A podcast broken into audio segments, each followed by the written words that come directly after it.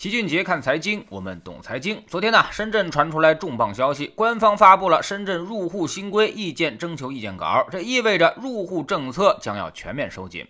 首先就是学历全面收紧，靠学历入户的必须是全日制本科，大专如果想要落户，就得去参考别的标准了。其次呢，就是年龄收紧，即便是本科，也从四十五岁的门槛降低到了三十五岁，硕士从四十五岁降低到了四十岁，博士呢还是四十五岁。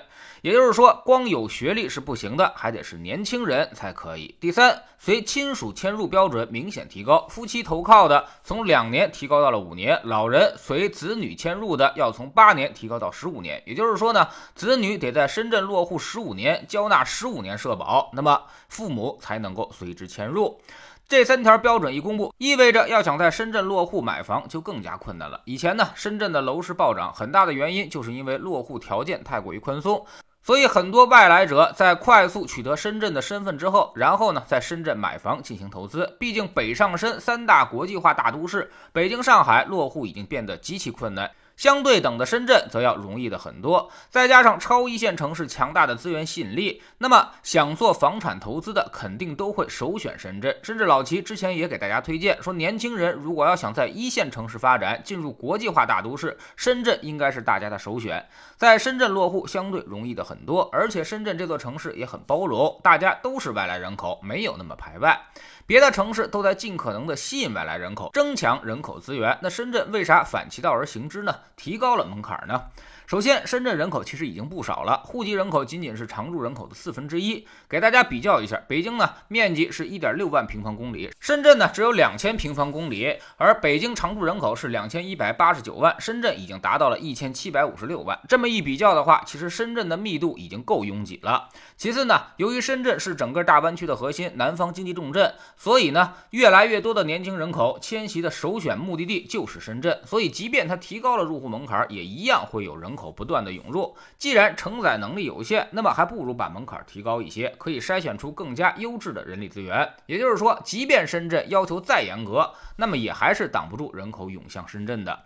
第三，深圳楼市目前已经成为了全国的众矢之的，甚至已经成为了炒房的标杆示范城市，所以这个压力也是十分巨大。提高落户门槛，确实应该也有遏制楼市的意图。那么这次深圳的入户政策收紧，对深圳楼市到底有没有影响呢？影响肯定是。有的，但这不是最关键的问题。深圳的楼市的问题最大的还是巨大的资金杠杆儿。这个事儿呢，要等深房里案件的调查结果。资金盘如果被打掉，那么资金杠杆就会全部的暴露出来。顺着这个思路打掉炒房的资金杠杆，对于深圳楼市的影响可能会比较大。至于入户政策收紧，应该不太成问题。而且，其实就目前的政策来看，虽然已经收紧了，但是依旧很宽松。三十五岁本科就可以落户，这个条件对大多数人来说不会有什么太大的阻碍。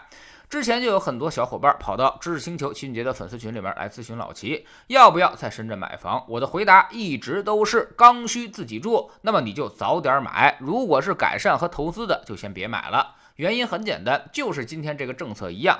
这些重点城市不光是深圳，未来还有广州、杭州等重要的经济城市，政策都会持续的收紧，指不定哪天一个政策下来，你就没有买房资格了。所以在深圳获得房票又想自己住，确实需要的就早点买吧，别再等了，再等下去，万一没资格了，那就耽误事儿了。而且别管中短期，从长期来看，深圳楼市呢，估计还会有小幅的上涨，所以自住的话，应该不会感觉到亏。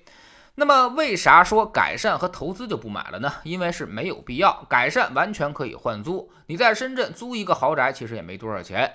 把你现在要买房的钱拿去买国债，估计一半的收益就够你租个更好的房子了。甚至如果你贷款买，每月还贷的那些费用都是你租金的三到四倍，而且还要持续二三十年，非常的不划算。非得要买来才算改善的人，大部分心底呢都有个投资的倾向，也就是说，等我住个几年，然后再高价卖掉，还能大赚一笔。之前是这样的，他认为之后也一定会这样，这个还真不一定了。一旦房价上涨，跑不赢贷款利率，那么你其实就是亏损的。北京这几年已经出现过很多类似的情况了。六年前一千万买的房，现在呢只能卖一千三百万，看起来好像是涨了点儿。但是这几年的贷贷款利息交的税费就是很大一笔钱了，而且还浪费了大量的机会成本。这一千万买国债，六年也差不多赚三百万了。而且还没有任何的成本和费用，所以一进一出其实很不划算了。不少人其实已经后悔了，当时还不如租一套住几年呢。现在也比买卖更加划算。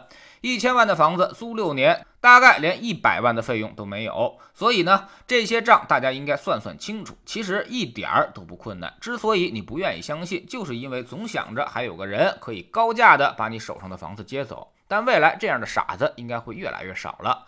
别看有的房子报价挺高，市值挺高，你卖卖试试就知道了，有没有人接盘了。老齐在星球粉丝群里面一直说，未来十年房价还能上涨的城市不会超过二十个。而且估计十八个都在南方地区，其他地方的房子基本上会陷入流动性的枯竭，也就是说有价无市的局面，想卖掉都是越来越困难。绝大多数人的财富都会葬送在一个看起来很贵，但是却又卖不掉、变不了现的房子里，最后眼看它越来越旧、越来越老，变成危房，甚至还要每年交税。这种情况并非是危言耸听，在北方其实很多城市已经开始出现这个现象了。